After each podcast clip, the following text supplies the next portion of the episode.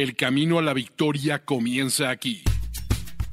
Los Fantásticos. Los Fantásticos. El podcast oficial de NFL Fantasy en español con Mauricio Gutiérrez, Mauricio Gutiérrez y Fernando Calas. Fernando Calas. No compitas en tu liga, domínala.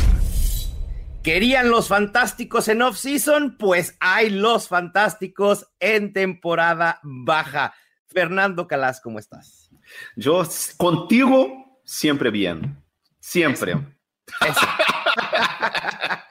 ¿Qué, tal? ¿Todo bien, Mau? ¿Todo bien? Todo bien, todo bien, todo también. Sí. Increíble. Preparando ya mi viaje a, a, la Fantasy Football Expo esta semana.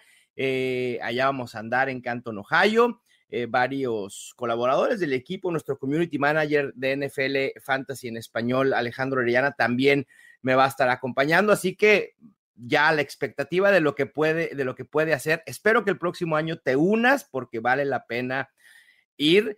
Y qué mejor estar aquí contigo previo a eso en Los Fantásticos, el podcast oficial de NFL Fantasy en español, presentado por Betcris. Fer, tenemos un programa, un show muy, muy lleno de información. Los jugadores que te van a hacer ganar un campeonato, no sé si 100% asegurado, pero mínimo te van a dar una mayor posibilidad de levantar ese trofeo. Después en nuestra ofensiva en serie tenemos una especie de termómetro de jugadores que han subido o bajado de valor en training camps y cerraremos, como siempre, con nuestra fuera de la galaxia fantasy. Vámonos con los héroes, Fer. ¿Quiénes se van a poner la capa en 2022? A mí, Mao, ¿sabes? Lo que a mí me gusta, y es una cosa que discutimos mucho el año pasado, ¿no? Es que es, o sea, a mí me encanta hablar de estos temas porque yo no estoy aquí dando consejos a la gente. Yo estoy diciendo cuáles son los jugadores que estoy drafteando en mis equipos donde estoy poniendo mi dinero.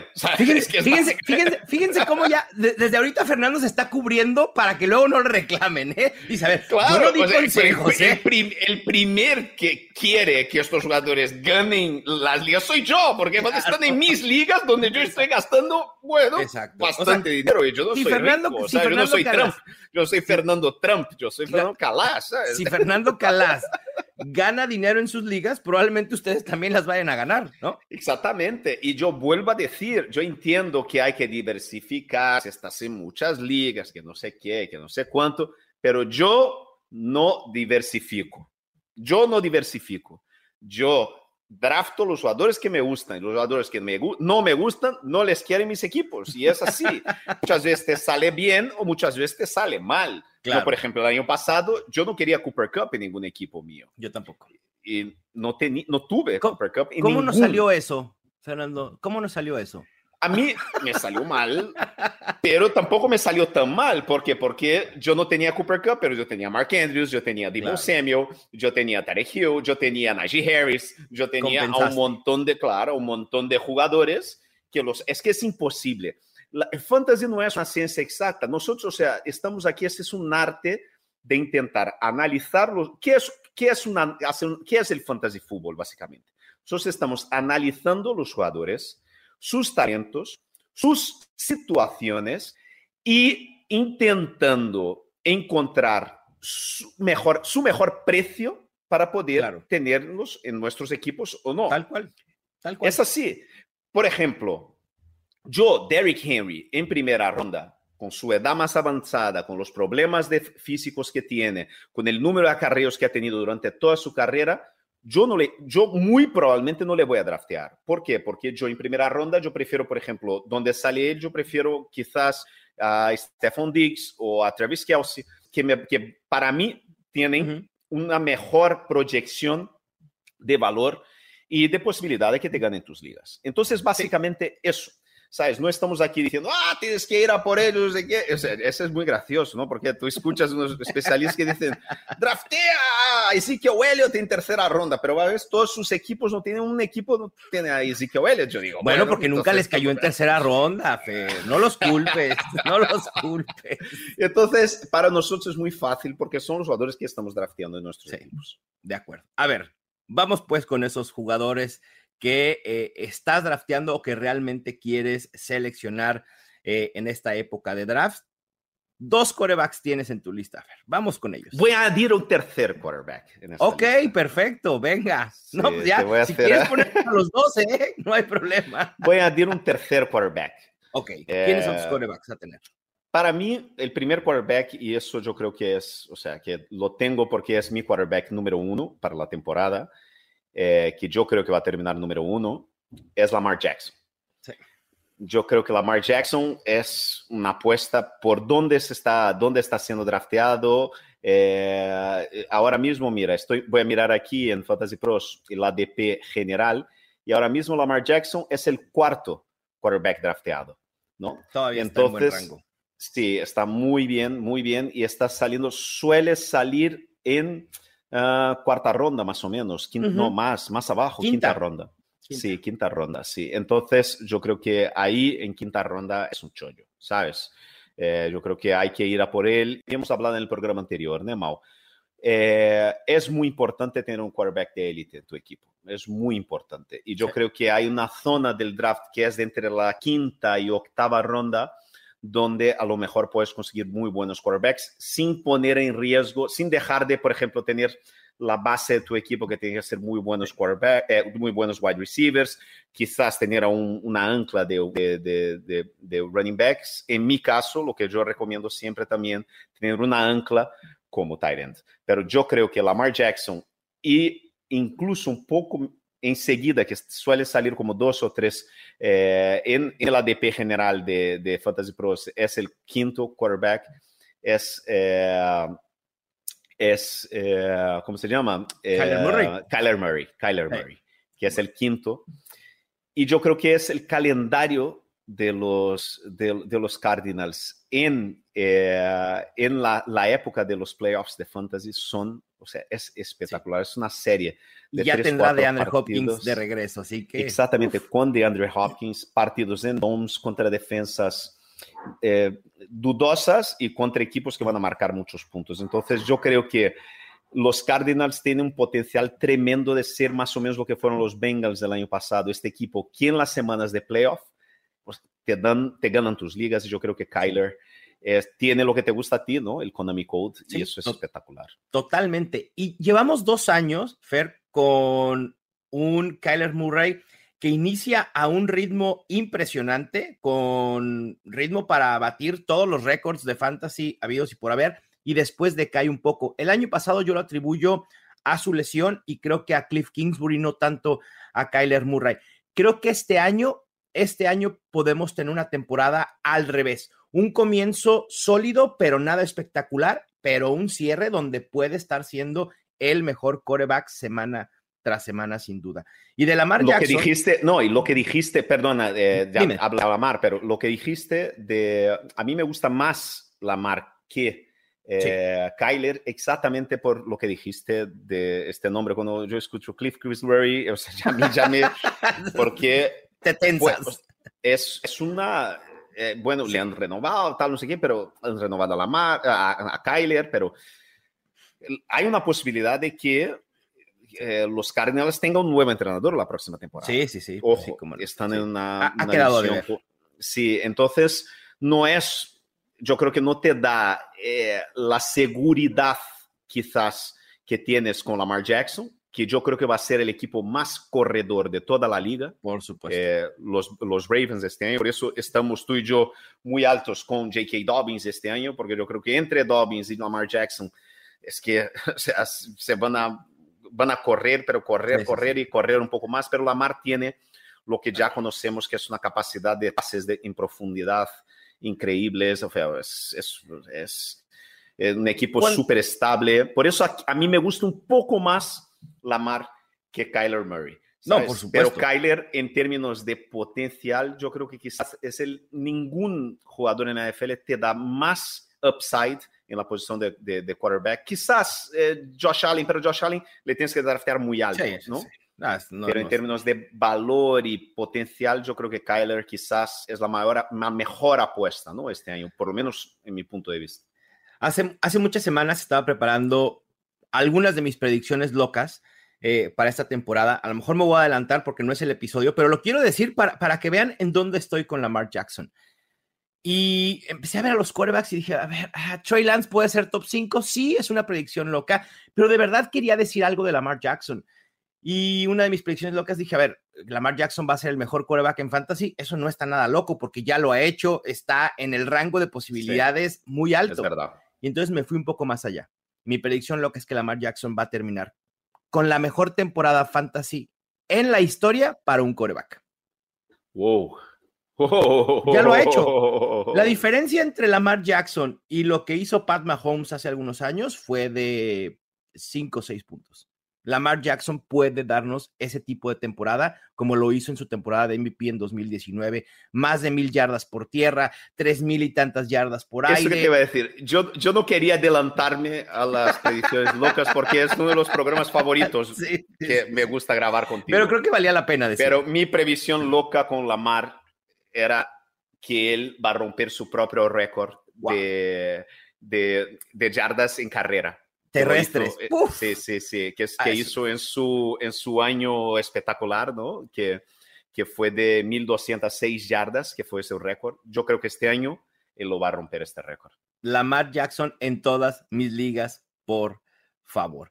Yo, eh, ¿quieres agregar otro coreback, Fer? Sí, por eso, por el por el pequeña duda que tengo con Kyler, eh, a mí me gusta mucho y yo estoy, o sea, me, cuando, cuando quizás se me van Kyler y, y Lamar eh, demasiado temprano en mis ligas, el quarterback que yo creo que es el quarterback que más voy a tener en mis ligas va, este año va a ser Trey Lance.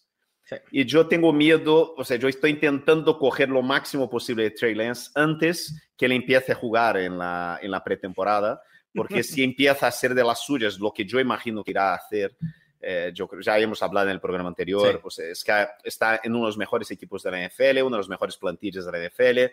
Eh, su, la única duda es alrededor de su línea ofensiva, pero con Kyler Murray, de, con, con Kyle Shanahan de entrenador, es difícilmente, o sea, seguramente lo van a encontrar formas de, de, que, claro. de defenderle. ¿No? Yo creo que Trey Lance es muy buena apuesta, muy buena apuesta por donde está saliendo. Ahora mismo sí. estoy mirando aquí en el ADP, mira, de, de Fantasy Pros, y él está saliendo el quarterback, madre mía, el 13. quarterback 13.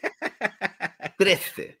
Una Dios ganga, mío. Sí, sí. O sea, es que Matthew Stafford antes que él, Aaron Rodgers antes que él, eh, yo no consigo, no consigo entender. Sí, e, exacto. Y creo que eso va a pasar, ¿eh? Mientras nos acerquemos a septiembre, Trey Lance deberá comenzar a subir en ADP y si no lo hace, entonces hay que aprovechar ese descuento en Trey ¿Por qué tú crees que está tan bajo? Porque, eh, Mau, yo, ¿hay alguna explicación? Porque la sí. gente, yo creo que, yo escucho que mucha gente, ah, bueno, Jimmy Garoppolo todavía está allí, puede que sea, no sé qué. Yo creo que mucha gente no entiende la situación de Jimmy Garoppolo. Si quieres, después hablamos eh, de, de, eso, porque Jimmy Garoppolo sigue en San Francisco y yo explico a la gente. Pero yo no entiendo de verdad por qué hay tanta duda y tantas que, cuestiones en relación a, a, Trey Lance en San Francisco. Entiendo, no entiendo. Yo creo que son dos cosas muy puntuales, Fer, y no sé si, si estés de acuerdo. La primera es, se generó un hype en Trey Lance el año pasado. Y incluso aquí lo dijimos junto con Justin Fields que Trey Lance podía ser un league winner, que tenía potencial para ser top 12. Y creo que la gente se quedó con, con eso, ¿no? No solo de nosotros, sino en general en la comunidad fantasy se decía que Trey Lance tenía ese potencial. Y después la gente ve una temporada donde Trey Lance, en la percepción, no le puede ganar el puesto a Jimmy Garoppolo.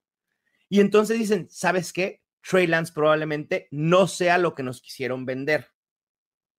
Cuando sí. es totalmente la, la lectura que no va, porque Trey Lance. La frustración, no es, no es, sí, lo que dices tú. Sí. No es que no le ganó el puesto a Jimmy Garoppolo, sino los 49ers decidieron darle un año de experiencia en la banca porque Trey Lance probablemente lo necesitaba. Pero el potencial de Trey Lance sigue estando ahí por la bomba de brazo que tiene, por la movilidad, por la ofensiva. Esa es la realidad. Sí, o sea, yo, la gente que, que me escucha aquí y que me lee en las redes sociales sabe que yo soy, a mí me parece eso de sentar un, un quarterback rookie una barbaridad de sí, locura, sí, sí. me parece o sea, un absurdo. O ¿Sabes? La gente dijo, ah, pero los Chiefs lo hicieron con Mahomes. O sea, muy mal. Perdieron la posibilidad de jugar la temporada más con Mahomes. Pues eso no existe eso. De, de, de, a mí me parece pérdida de tiempo. Dice, ah, no, chaval juega, no, no ha jugado los últimos dos, tres años. Entonces, más una, o sea, hay que dejarle entrenando desde el principio, tal. Y, y, y, el equipo de San Francisco quedó más evidente cuando Jimmy Garoppolo les traicionó, entre comillas, esta offseason. Claro. Y, y, hizo la cirugía de hombro sin avisar al club en el medio de la offseason en vez de hacerla al final de la temporada pasada. Entonces, cuando San Francisco pensaba que iba a conseguir negociarlo, él va a operar el hombro y ningún equipo, ningún equipo va a hacer un trade por un quarterback que tú no sabes si va a poder o no lanzar el, balón. Y entonces, por eso no hay ofertas, por eso no lo han podido mover. claro, y por eso, claro, San Francisco no le ha cortado. ¿Por qué? Porque ahora es la venganza de San Francisco. Porque dice, ah, vale, muy bien, nos has hecho eso. Genial. O sea, tú estabas en tu derecho. Has operado, ahora estás bien, puedes jugar con cualquiera, pero bueno, ahora están todos los equipos que hubieran intentado ir a por ti, ahora ya tienen quarterback. Entonces, amigo, ahora tú vas, vamos a esperar hasta el último día antes de la temporada y te vamos a cortar, porque así no te da tiempo de hacer training con nadie y tú puedes, o sea, firmar con quien quieras, pero no vas a tener todo el tiempo que tendrías, por ejemplo, yo qué sé, para irte muy probablemente, que es lo que se dice en los bastidores para los Seahawks. que es el único equipo que necesita coreback, ¿no? Claro, y es eso. Entonces, una cosa es cortarle ahora y dejarle irse gratis a su mayor, a su mayor rival con todo el training camp para poder prepararse y entrenarse, y otra es cortarle faltando dos, tres días para la temporada. Y ahí, amigo, o sea, apáñate para aprender el, playbook, para encontrar un sitio donde vivir, para, o sea, todo lo que conlleva cambiarse de ciudad, cambiar de equipo y conocer nuevos compañeros, en fin.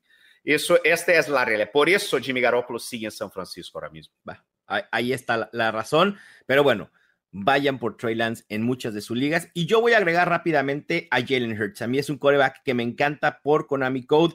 Creo que puede tener un tercer año en la NFL de mucho crecimiento. Eh, con Devonta Smith, la llegada de AJ Brown debe beneficiarlo. Tiene a Dallas Gether, puede tener eh, un ataque terrestre eh, medianamente bueno con Miles Sanders, Kenneth Gainwell. Creo que Jalen Hurts puede tener ese, ese upside que te da el Konami Code, pero también el upside que te da esa mejora año tras año. Por ahí, eh, en el debut de Matthew Berry en NBC, el, día del, del, juego del Hall of Fame, hablaba justo de cómo ha sido la progresión de Josh Allen y lo comparaba con la progresión que pudiera tener Jalen Hurts. Los números de Josh Allen al principio de su, de su, de su carrera no eran muy buenos en pases completados, en certeza. Y con Jalen Hurts pasa, pasa algo similar y ya empezó a hacer conexión en training camps con AJ Brown. A mí me encanta Jalen Hurts y se lo pueden encontrar. He visto en ligas en lo que lo puedes pescar en ronda 7. Si te pierdes a Lamar Jackson, si te pierdes a Kyler Murray y no te quieres esperar a Trey Lance, Jalen Hurts es una gran opción. A mí me gusta por eso, por lo que dices tú, eh, más o menos es la misma posición, un poco más abajo que, que Lamar eh, y, que Kyler. Y más o menos con eso lo que decíamos, ¿no? O sea, hay dudas, sí, hay dudas. Es un equipo que, bueno, puede estar buscando quarterback el año que viene, pero es, buen, es muy buena plantilla. Está rodeado de buenos jugadores. Entonces, la posibilidad de que tenga un buen año para fantasy es muy alta. Sí, de acuerdo. Eh, Fer, tus running backs que quieres draftear en absolutamente todas tus ligas y se van a vestir de héroes para ti, ¿quiénes son? Ya hemos hablado de J.K. Dobbins, eh, está saliendo más abajo, es, eh, es, un, es un, running back que está saliendo en la dead zone, en la zona muerta de running backs este año, pero los datos de la zona muerta eh, lo que enseñan es, es, que los running backs que suelen o sea, sobrevivir a la zona muerta, son running backs jóvenes y que salen de lesión, ¿no? O sea, que, salen de, o sea, una primera temporada quizás donde no tuvieron mucho donde jugar y todo eso, ¿no? Entonces, se encaja con J.K. Dobbins, que se ha lesionado la temporada pasada, hizo muy buena primera temporada, tiene un potencial bestial, tiene un talento increíble. Eh, y que hay una duda todavía de cuándo va a volver a jugar, ¿no? Si quizás a lo mejor las menos dos, tres, cuatro semanas de la temporada no esté muy involucrado el ataque, pero yo creo que para draftearle en cuarta, quinta ronda, yo creo que es un regalo, ¿no? En, lo que decíamos de un ataque que yo creo que va a correr con el balón, correr con el balón y después correr un poco más con el balón. y otro running back que yo creo que yo, no, no es el tipo de apuesta que yo suelo hacer. Eh, Mauricio, tú me conoces, además sale en una zona donde en general yo estoy buscando eh, wide receivers o estoy buscando mi tight end ancla, pero se encaja mucho en una estrategia que me salió muy bien el año pasado, que fue la del hero running back, o sea, tener una ancla de, de, running back, ¿no? En la primera, o sea, al principio del draft, sería teóricamente la primera ronda, pero que el año pasado yo hice al revés, yo hice la segunda ronda. Claro, y se puede, y es válido. Sí, sí, Claro, ¿por qué? Porque principalmente en un año como este, que tú tienes a cinco o seis eh, wide receivers saliendo en primera ronda, ¿no? Entonces, eh, al final, como tienes muchos wide receivers saliendo en primera, y segunda ronda están cayendo buenos running backs este año. Entonces, a mí me gusta mucho coger, yo creo que este año voy a intentar coger mi ancla en segunda ronda, cuando haya esta posibilidad y esta posibilidad suele ser eh, Saquon Barkley. A ver, porque ya se empieza a ver una subida de ADP de Saquon. ¿no? Saquon, al principio del off-season, yo digo, en, en, ligas de high stakes, yo le vi salir en tercera ronda. Y ahora ya está empezando a salir al principios de segunda en vez de salir a mitad de segunda ronda. Y yo creo que cuando lleguen los super drafts del, de, los, de las ligas estas de, del, que, que, suelo hacer yo en FFPC, ¿no? De dos mil dólares por un premio de un millón, eh, yo creo que va, va, a haber gente que le va a draftear al final de primera ronda, como yo creo que va a ser con, con DeAndre Swift. Pero a mí me parece que Saquon Barkley en un ataque con Brian Dable, eh, que va a tener mucho, que, que, ha apostado mucho por la línea ofensiva, que yo creo que va a tener una ofensiva bastante más agresiva y bastante más creativa. Yo creo que Saquon tiene, tiene un potencial, pero bestial enorme, esta temporada. Enorme, enorme, enorme, Fer. La verdad es que Saquon Barkley es un talento como pocos en la NFL. Probablemente es, me atrevo a decir que es un talento generacional en la posición así lo ha demostrado. Ya nos ha demostrado, sí, hace varios años que puede ser el mejor running back. Los Giants tienen una mejor línea ofensiva, van a tener un mejor cuerpo de coaches a su alrededor y creo que viene una temporada impresionante de Saquon Barkley. Y lo mejor... cosa, ah, no, y otra cosa, tío, es que tiene 25 años, años sí, sí, sí, sí, cumplidos este año. No es que no va a cumplir 20, o sea, cumplidos este año en febrero, 25 años, Mauricio. La gente dice, ah, bueno, pero a mí me recuerda cuando estamos intentando, como David Johnson, Le'Veon Bell, buscar aquel jugador que un día fue. Yo digo, no, amigo, no, calma. Sí, es, diferente. ¿Sabes? es diferente. Es diferente porque además volvió de la lesión de la rodilla y, y bueno, y tuvo otra lesión el año pasado que no tenía mucho que ver con la otra, ahora está al 100%. Todas, todas las noticias que vienen en el trading que son súper positivas. Yo creo que está con Barkley. Tiene un potencial de, determinado número uno general en, como running back. Y lo mejor, Fer, es que creo que el ADP de Saquon Barkley no va a subir tanto en ligas casuales en las que solemos jugar con amigos, con compañeros de trabajo en, en las ligas en las que juega la gran mayoría de quienes nos escuchan y siguen nuestros consejos. En high stakes me parece que sí, Saquon Barkley incluso va a llegar a ser drafteado eh, en la primera ronda.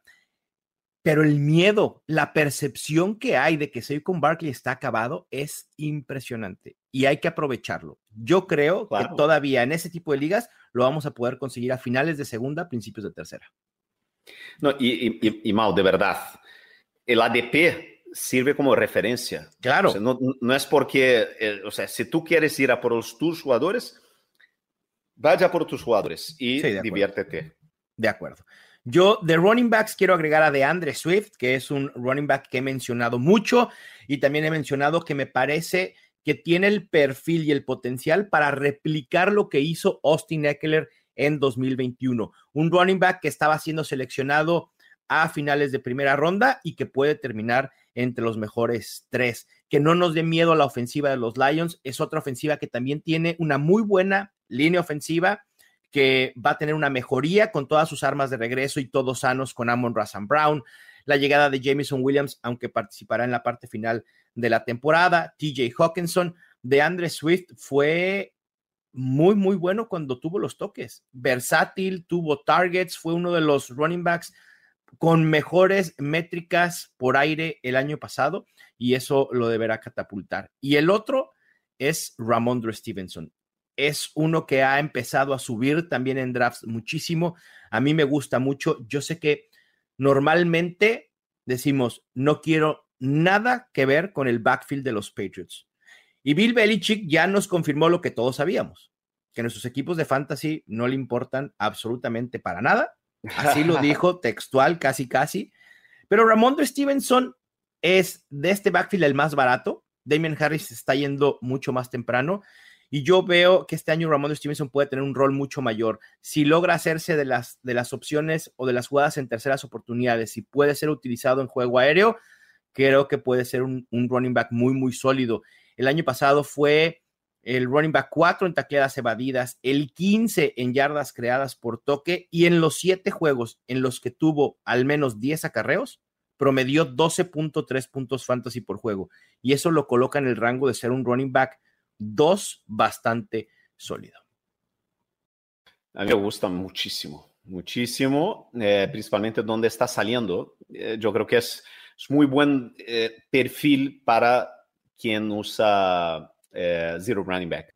Sí, totalmente, totalmente. Está siendo seleccionado como el running back 38 en rangos donde puedes seleccionar a Michael Carter, prefiero a Ramondre, a James Robinson, que no sabemos incluso si vaya a empezar la, la temporada en, en, la lista de lesionados. Ah, Ramondre Stevenson eh, eh, sigue siendo un regalo y también lo voy a tener en muchísimos de mis equipos. De wide receivers, ¿a quiénes tienes, Fer? Wide receivers, vamos allá. Para mí, Cortland Sutton, porque yo creo que él va a ser el número uno general, eh, el wide receiver uno de, de, los Broncos, y con Russell Wilson, yo creo que las, todo lo que sale de, de, de allí, de, training camp, dice eso, ¿no? que hay conexión, de que Russell Wilson y él o sea, que están esperando un año bestial, sí, brutal sí, sí, de, de Cortland Sutton esta temporada. Y otro, volviendo a hablar eh, de, de, de, los Giants, yo creo que también un poco con el perfil este que dices tú de, de, Ramondre Stevenson, ¿no? Un, un, wide receiver que lo puedes conseguir un poco más abajo en tus drafts, que yo creo que es Kadarius Tony, que tiene un potencial muy grande de ser un poco lo que llaman, o sea, eh, el, el, el, running back híbrido uh -huh. que lo vimos primero con Cordell Patterson, ¿no? En, en los Falcons y después con assim, a, lo, a lo bestia con Divo Samuel. Sí. ¿no? Este, run, este wide receiver que, puedo, que lo puedes poner en el, en el backfield un poco más o menos también como Tarek Hill, ¿no? el jet sweep, también como el problema es que Divo Samuel hace de running back, carrera, carreras por dentro. claro.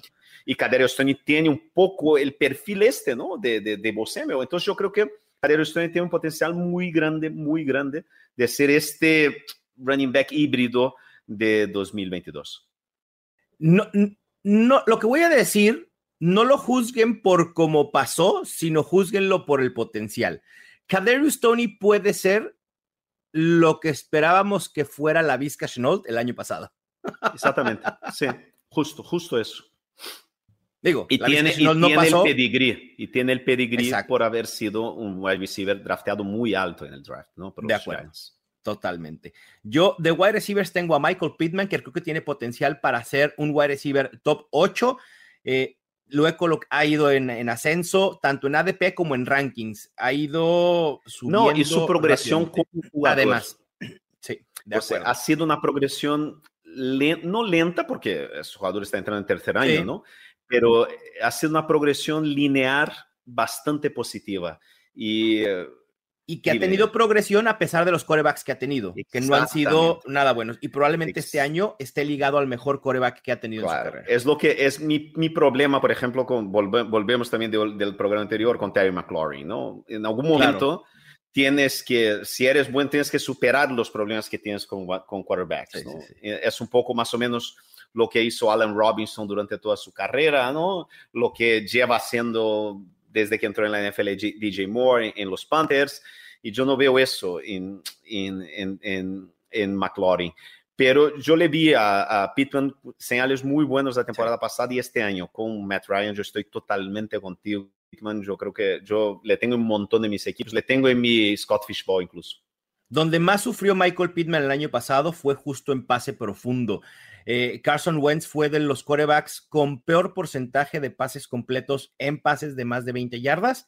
Matt Ryan fue uno de los mejores 10 en ese tipo de pases. Así que deberá beneficiarse totalmente Michael Pittman. Y otro que tengo también con posibilidad de colarse probablemente al top 15 es Rashad Bateman. Y creo que aquí ya van a poder determinar una ligera tendencia de cómo nos gustan los Ravens en general este año. Mark Andrews, Rashad Bateman con la salida de Marquise eh, Brown se va a colocar como la opción primaria de entre los wide receivers para Lamar Jackson. Y si Lamar Jackson tiene una temporada como lo estamos previendo, y no solo en lo que pueda aportar por tierra, sino lo que va a hacer con su brazo, Rashad Bateman va a ser el primer beneficiario, obviamente después de Mark Andrews. Sí, tiene, tiene, eh, es, es una apuesta muy interesante, muy interesante, a pesar de que eh, se podía haber esperado más de su primera temporada en la NFL, ¿no? O sea, no tuvo una primera temporada espectacular, eh, sus números son un poco irregulares, pero la situación es muy buena y el hecho de que Marquise Brown se haya marchado y este vacante de targets, ¿no? Que dejó, por algo los Ravens dejaron que se marchara Marquise Brown es porque están muy confiados, muy confiados de que Rashad Bateman está a punto de hacer lo que dices tú, de tener una explosión en su, en su segunda temporada. Y estos son los jugadores que queremos apostar. La gente, o sea, siempre me pregunta, bueno, no sé, ¿qué, qué wide receivers eh, te gustan más? O sea, en términos generales, yo digo, wide receivers de segundo año. Estos son los wide receivers que tienes que ir a por ellos en rondas medias, porque son eso. O sea, es muy fácil draftear a Cooper Cup en, o, Jefferson en primera ronda. Eso es lo seguro y es lo obvio. Es que es muy fácil, pero es, lo complicado es encontrar a Cooper Cup en cuarta ronda. A Divo Samuel en octava. En séptima, octava ronda, como pasó el año pasado. Y, estos son los jugadores que tienes que buscar. Y es a lo que iba con Rashad Bateman. Se está yendo como el wide receiver 38. Sí es un regalo. Arriba de él se están yendo Tyler Lockett, Juju Smith-Schuster, Devonta Smith, Elijah Moore, Michael Thomas, DeAndre Hopkins y Gabriel Davis y Hunter Renfro. Dios mío. De estos, el único que me gusta quizá un poco más es Gabriel Davis, también por el perfil este que habíamos, o sea, de que claro. el potencial que existe en el ataque de los Bills para, para el wide receiver 2 del ataque de los Bills de un jugador que tuvo, como Michael Pittman también, una progresión lineal, quizás no la progresión que esperábamos, pero eh, ¿dónde está saliendo ese otro wide receiver que me gusta mucho? A pesar de que tengo mis dudas, ¿no? Pero ¿dónde está? Eh, es también un perfil de, de, estos que te pueden ganar tus ligas tranquilamente por el potencial que tiene. Volvemos al ADP y que no necesariamente tienes que ir por ese jugador en donde indica el ADP. Rashad Bateman está siendo seleccionado como el wide receiver 38, probablemente ronda 8 o 9, pero si tú sabes que es un wide receiver top 24, selecciona los dos rondas antes. Así de fácil.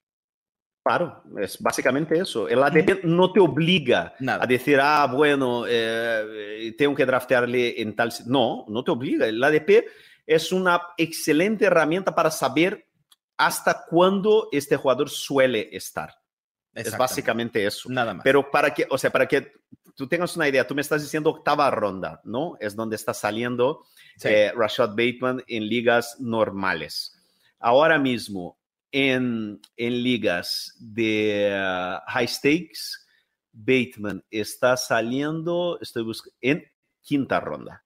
Es una oh, diferencia de tres rondas. Estas son ahí es donde tenemos, y que yo creo que es una cosa que, que, que, escuchando a los fantásticos vais a tener un poco de ayuda en este sentido, es hacer este tipo de contraste, ¿no? ¿Cuáles son los jugadores que están saliendo en rondas más bajas y que hay una diferencia así de, de ADP bestial en estas ligas donde la gente está jugando mucho dinero, los profesionales están jugando. Exacto. Y cuando tú ves a Rashad Bates saliendo en octava ronda en ligas casuales y tres rondas más arriba en ligas de pago, es porque esta gente que se está poniendo dinero en juego sabe lo que está haciendo.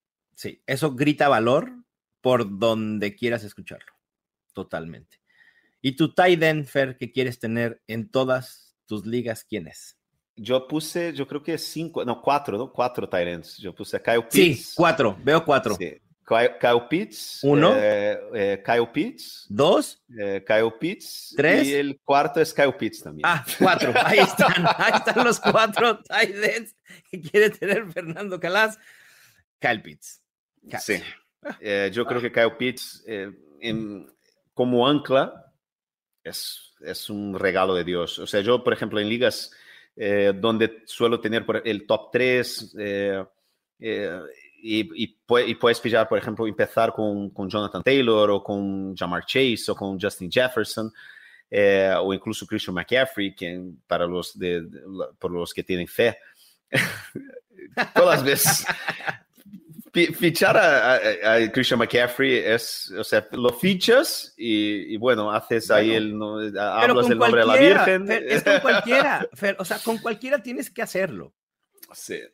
Eh, pero a la vuelta, eh, ahí uh -huh. entre las 2 y 3, a mí me encanta, por ejemplo, juntar, hacer un, un Jonathan Taylor, Kyle Pitts y AJ Brown, ¿sabes? O sea, esto claro. para mí es el comienzo sí, sí, sí. De, de, de, de, liga que más me gusta. Porque o sea, tienes tu ancla de running back, tienes tu ancla de tight ends, después probablemente en quinta, sexta vas a ir por tu coreback y en probablemente las siguientes seis rondas a enfocarte en wide receivers. Sí, básicamente eso. No hay más. También me, me, gusta mucho Kyle Pitts. Si hay un, un tight end, es decir, si estoy dispuesto a ir por un tight end temprano díganse las primeras tres rondas este año, mi jugador a tener en la mira es Kyle Pitts. No es Travis Kelsey, no es Mark Andrews, es Kyle Pitts porque es el que creo que le podemos sacar más provecho. Y Kyle Pitts pudiera terminar como el mejor tight end en fantasy este año por el target share monstruoso que va a tener y por la cantidad de recepciones que va a tener en la ofensiva de Atlanta. Yo tengo de end a uno menos sexy y quizá ni siquiera league winner, pero creo que de los que tienen posibilidades de colarse al top 5 es el más barato en estos momentos, el que se está yendo más tarde, y es Zach Ertz. A partir de su trade a los Cardinals, a partir de la semana 9, jugó en al menos 80% de snaps, fue el segundo tight end en targets y el sexto en puntos fantasy totales. A eso añadan que esperamos una ofensiva prolífica, que de Andre Hopkins no estará las primeras seis semanas de la temporada. Sackers, a pesar de su edad y a pesar de lo que quieran y gusten y a pesar de Cliff Kingsbury, puede producir y está saliendo relativamente barato. Sí, es buena opción, es buena opción. O sea, yo, sí, eh, es que lo de Kyle Pitts a mí me parece que te ayuda mucho a, a, a, empezar quizás, o sea, principalmente en ligas casuales donde Kyle Pitts seguramente va a caer en tercera, cuarta ronda ¿no? Porque en, en, ligas de pago, las ligas que juego yo son ligas de Tyrant Premium, ¿no? El, el Tyrant tiene un y medio por, sí. por, por, recepción, ¿no? De Tyrants. Entonces, ¿Ahí Kyle Pitts se va a ronda 2? Fer, en, en, esas ligas de eh, Tyrant Premium. Kyle Pitts ahora mismo, eh, con el ADP, vale recordar que, son, que viene eh, de, de Fantasy Mojo. Uh -huh. eh, Kyle Pitts está saliendo en la está yendo o sea, al principio de segunda ronda, mitad de segunda ronda yeah. más o menos, okay. en la 2-6, 2-7 más o menos. Va, perfecto. Se hace sentido. Pero suele, su, suele caer, pero es que es, a mí me gusta, o sea, yo en términos de valor, a mí me gusta quizás, eh, si, me, si, si, si, no consigo pillar a Kai Pitts, eh, Darren Waller y George Kittle, yo creo que también son muy buenas opciones este año. Claro, y yo llevando la contraria de Fer, si se quieren esperar un poco más, Sackers o Dallas Gether también creo que puede ser una buena opción. Y, no, y yo creo que este año es, uh, hablaremos de Tyrants en el programa claro. de Tyrants, pero yo creo que este año, un poco más abajo, hay opciones bastante interesantes, ¿eh? bastante interesantes. si pierdes a tu Tyrant Ankle. Sí, si el año pasado ustedes hicieron o fueron con una, estrategia de esperar por Tyden para tratar de conseguir a uno que pudiera colarse al top 12 y no les funcionó porque fue, fue una temporada difícil para quienes hicimos esa, eh, esa estrategia. Este año puede ser diferente. Como dice Fer, hay, hay muchas opciones ahí en últimas rondas. Bueno, pues ahí está. Esos fueron nuestros héroes para 2022. Vámonos con nuestra ofensiva en serie. Ofensiva en serie. Jugadores que más han subido o bajado de valor en training camps. Fer Calas, ¿cuál es tu listado? Y dinos si ha subido o bajado de valor ese jugador en específico. Yo estoy intentando buscar aquí en qué ronda lo he drafteado en, en, el Scott Fish Bowl, porque eh, yo me acuerdo que alguien me preguntó quién era este tío que yo había drafteado. Eh, y yo digo, pronto sabrás quién es. Sí, pronto sabrás. Te vas a enterar, te vas, a lo mejor te vas a enterar muy tarde, pero te vas a enterar. Sí, en ronda 18, ¿eh? en ronda 18 del Scott Fish Bowl, he drafteado a Romeo Dobbs, un wide receiver que los Packers draftearon en cuarta ronda y que desde Green Bay, desde el principio, decían que este chico tenía algo allí. Y es un, es un, wide receiver que estaba saliendo, eh, estaba, solo el hecho de que está haciendo, o sea, de que se haya, que, que salga drafteado en ligas de high stakes al principio, justo después del draft, es que mucha gente de los jugadores profesionales ya le tenían así un poco, yo creo que fue Nelson Souza, fue, fue uno de los primeros a decir a, a la gente que le drafteara. ¿Sabes? Nelson Souza, si ves sus, sus primeros sus equipos justo después del draft, siempre tenía ahí a Romeo Dawes. Y yo, yo soy de la iglesia de Nelson Souza, es uno de mis, de mis gurus, porque él no, no es un especialista que suele escribir, suele salir, él tenía un servicio de pago, de, de coaching para, para jugadores de, de, high stakes. Es, una, es un monstruo sagrado y él fue uno de los primeros que decir, mira, ojo con Romeo Dawes. Y yo creo que el otro día ya Aaron Rodgers ya empezó a hablar de él, todos los beat writers están hablando de él, es un jugador que ahora mismo ya pegó un salto de seis rondas en las ligas de high stakes, está saliendo altísimo, está saliendo antes que Christian Watson, por ejemplo, que claro. fue en primera ronda, ¿no? Por los Packers. O sea, es que es, eh, yo creo que este chaval va a estar, va a entrar en el top 10 de rondas, en rondas, en las primeras 10 rondas cuando empiece, cuando empiecen los, los drafts gordos, ¿no? Después de la, de la, de la preseason. Perfecto. ¿Qué otros, ¿Qué otros jugadores tienes que han subido o bajado de valor? Yo creo que es Jalen Tobert por el problema de los wide receivers ¿no? en, en, los Cowboys. Otro rookie también que yo creo que, que tiene que tener eh, atención. Julio Jones, claro, eh, porque ha firmado. ¿Ha subido de valor? es impresionante. Ya vimos lo que hizo Antonio Brown en este equipo el año pasado. Entonces y ya vimos lo que Julio Jones hizo el año pasado con los Titans, Bueno, ahí sí, como, como dirían, no lo sé, Rick. No, yo no sé, pero su precio ha subido. Ah, sí, eso sí. Eso, si, va a ser, si va a ser lo que hizo Antonio Brown en el corto periodo que estuvo en los Bucks el año pasado, queda por ver, ¿no? Pero bueno, es, es, un jugador que hay que tener en cuenta, ¿no? Y bueno, y Coquemet también, todas las, todo lo que estamos hablando antes, ¿no? Los uh un poco más abajo, tal. Ojo con Coquemet este año, ¿eh? Otro jugador también de una progresión lineal, que, ¿sabes? Que entró bien, entró con mucho pedigrí, ¿no? Viniendo de Notre Dame es, a mí me gusta mucho Coquemet para este año. Sí, de acuerdo. Esos son los que están subiendo y que están bajando. Uno de nuestros jugadores favoritos del año pasado, mira, Mau, que estamos enamorados de él. Me vas a hacer llorar, Fernando Calas.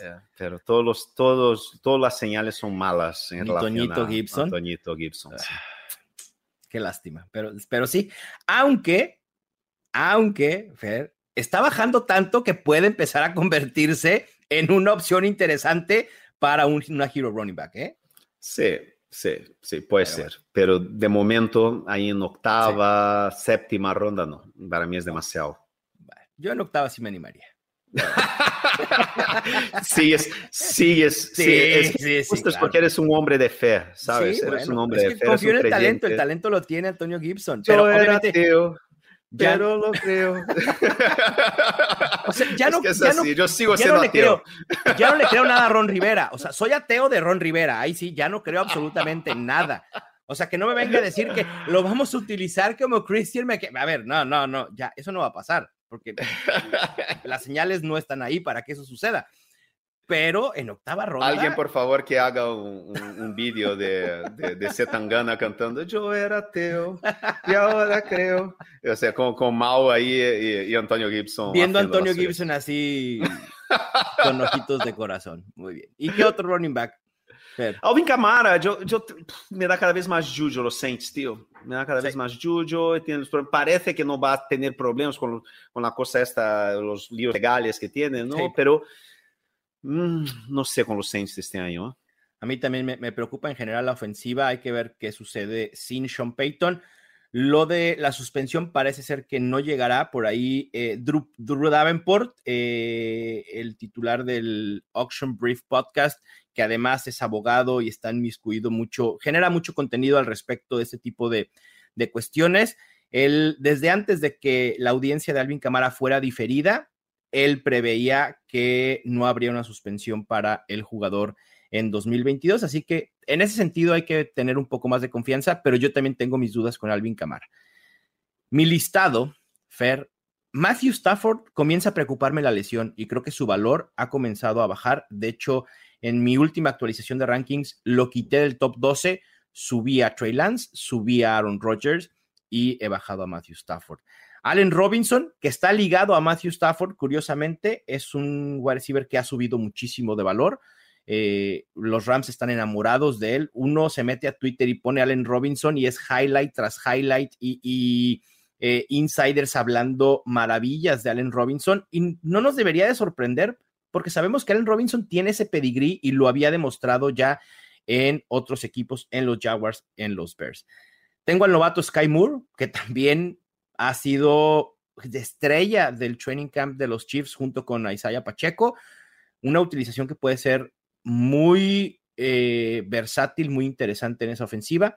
AJ Brown, como ya lo decíamos. Brandon Ayuk también en el training camp de los 49ers, creo que está subiendo de valor y puede ser una gran opción. Isaiah McKenzie en los Bills, que tiene hoy por hoy mano para ser el wide receiver de slot, ganándole el puesto a Jamison Crowder. Y por último, alguien que me preocupa mucho es Mike Gesecki. El año pasado te gustaba Mike Gesecki, si, mal no recuerdo, ¿verdad, Fer? Sí. Resultó ser una apuesta confiable, nada espectacular, pero este año, al menos en Training Camp, se ha reportado que está siendo utilizado mucho en, situación de bloqueo. Y eso no es, no son buenas noticias. Si de por sí la llegada de Tyrek Hill con Jalen Waddle me preocupaba porque Mike Gesecki el año pasado se benefició de haber estado mucho eh, jugando desde el slot. Y este año, si empieza a jugar más adentro y en más instituciones de bloqueos, no lo veo siendo un top 12. Sí, en un equipo como los Dolphins, que, que genera dudas también en relación al quarterback, al nuevo entrenador, muchas piezas nuevas, también un poco, poco preocupante. Pero bueno, ahí está nuestra ofensiva en serie. Vámonos para terminar nuestro episodio con Fuera de la Galaxia Fantasy. Fuera de la Galaxia Fantasy. Fer, yo sé que para ti no son horas, para mí sí. Estoy grabando, empezamos a grabar a las ocho y media de la mañana mías. Y pues a uno le da hambre, ¿verdad? O sea, no, nomás alcancé a tomarme café y ya. Y entonces dije, vamos haciendo un top 5 de desayunos españoles brasileños y yo doy mi top 5 de desayunos mexicanos. Si quieres, ¿vas con tus desayunos? Favoritos? Yo no sé si es porque yo, o sea, soy guiri, ¿no? Entonces aquí en España como gringo, a mí me encantan las cosas de aquí, ¿no? Y, a mí me encanta el pan con tomate y el jamón por encima. ¿Jamón ibérico? Sí, sí, sí. no, bueno. La tostada, claro. con, el, con el tomate, eh, aceite, sal, y ahí pones el jamón ibérico por encima. No, pues eso, es, eso es una, no, no, hay, no hay top 5, hay el top ¿Ese y ya? ¡Wow! No, yo perdón, pero aquí en México tenemos una sarta de desayuno. O sea, un top 5 creo que quedaría corto. Y de hecho, voy a decir, voy a acabar el episodio y voy a decir, ah, me faltó meter estos desayunos. Para mí, el top 5, No los voy a decir en orden en particular porque además esto sería todavía más difícil, pero para mí chilaquiles debe estar en uno de los mejores desayunos del mundo, pero así del mundo, no solo de México, sino del mundo. Tacos de carnitas, birria, barbacoa ah, y... Ah, qué difícil. Y voy a decir algo no popular, pero a mí los molletes, así, o sea, el pan virote, que pan salado con frijol, queso y chorizo, uff, buenísimo. Ahí está mi top Pero es que todo es, o sea, una una puras bombas. bomba tremenda. Puras bombas. yo de Brasil, eh, o sea, a mí aquí en España es muy común, común los churros con, con, con, chocolate, pero ya. a mí no me, a mí no me parece overrated. yo, prefiero, yo prefiero desayunos salados a dulces. Sí, yo igual por eso. A mí me gusta mucho más. A mí me gusta el carrot cake eh, eh, mm. británico, ¿no? Con café también. Pero a mí, de Brasil, hay, un, hay una cosa que es un, que se llama pão de queijo, que es uh, un sí. pan con fécula de, de, de, de yuca, que, que es una cosa sí. que lo lleva con queso y lo pones en el horno y eso es o sea, una maravilla es, tremenda. ¿Es propiamente brasileño, Fer, o portugués? Porque ahora no, que es brasileño. Es, es brasileño. Porque sí, ahora por que la yuca. En... La yuca es... es, es... Mm, ya. Porque uh -huh. ahora que estuve en Londres vi muchos puestos de eso, ¿eh? Sí, porque claro, está riquísimo. Entonces, al final... Sí, muy bueno. O sea, apropiación cultural, ¿no? Sí, sí, sí. Del pan de queso brasileño, por lo, y porque Portugal, vas ahora a Portugal y escuchas más portugués brasileño que portugués o sea, los brasileños están claro. escapando del Brasil de Bolsonaro a Portugal. bueno, pues no sé ustedes, pero a mí ya me dio hambre de ir a draftear y hambre también de ir a comer. Así que, Fer, un placer estar contigo nuevamente en Los Fantásticos. Un abrazo. Venga, con esto terminamos este episodio de Los Fantásticos, el podcast oficial de NFL Fantasy en español presentado por Betcris. Suscríbanse si no lo han hecho. También vayan a seguirnos a nuestra cuenta de Twitter oficial arroba NFL Fantasy ESP. Nos escuchamos pronto. Suerte en sus drafts, excepto si juegan contra nosotros. Ya tienes todo lo que necesitas para dominar tu liga. Los Fantásticos. Los Fantásticos. El podcast oficial de NFL Fantasy en español. Con Mauricio Gutiérrez y Fernando Calas. Productor ejecutivo Luis Obregón. Producción y voz en off Antonio Semper. Una producción de primero y diez para NFL.